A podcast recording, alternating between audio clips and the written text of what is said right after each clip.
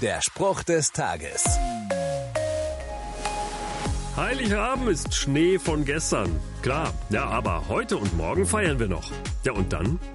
Tja, dann kehrt langsam der Alltag wieder ein. Vielleicht kommen dann die Sorgen wieder, Ängste und Nöte. Das Weihnachtsfest verfliegt, um, aus und vorbei. Nein, in diesen Tagen kann ich auftanken, in mir verankern, warum ich eigentlich den Geburtstag von Jesus feiere. In der Bibel sagt Jesus, in der Welt habt ihr Angst, aber seid getrost, ich habe diese Welt überwunden. Ich finde, das macht Mut. Es zeigt mir, dass es möglich ist, auch in scheinbar dunklen Zeiten Leben zu gestalten. Und diese Gewissheit möchte ich über die Feiertage in meinem Herz konservieren. Was auch kommt, ich kann feiern, weil ich niemals allein bin. Jesus ist bei mir. Es ist Weihnachten geworden und es bleibt Weihnachten. Jetzt und für immer.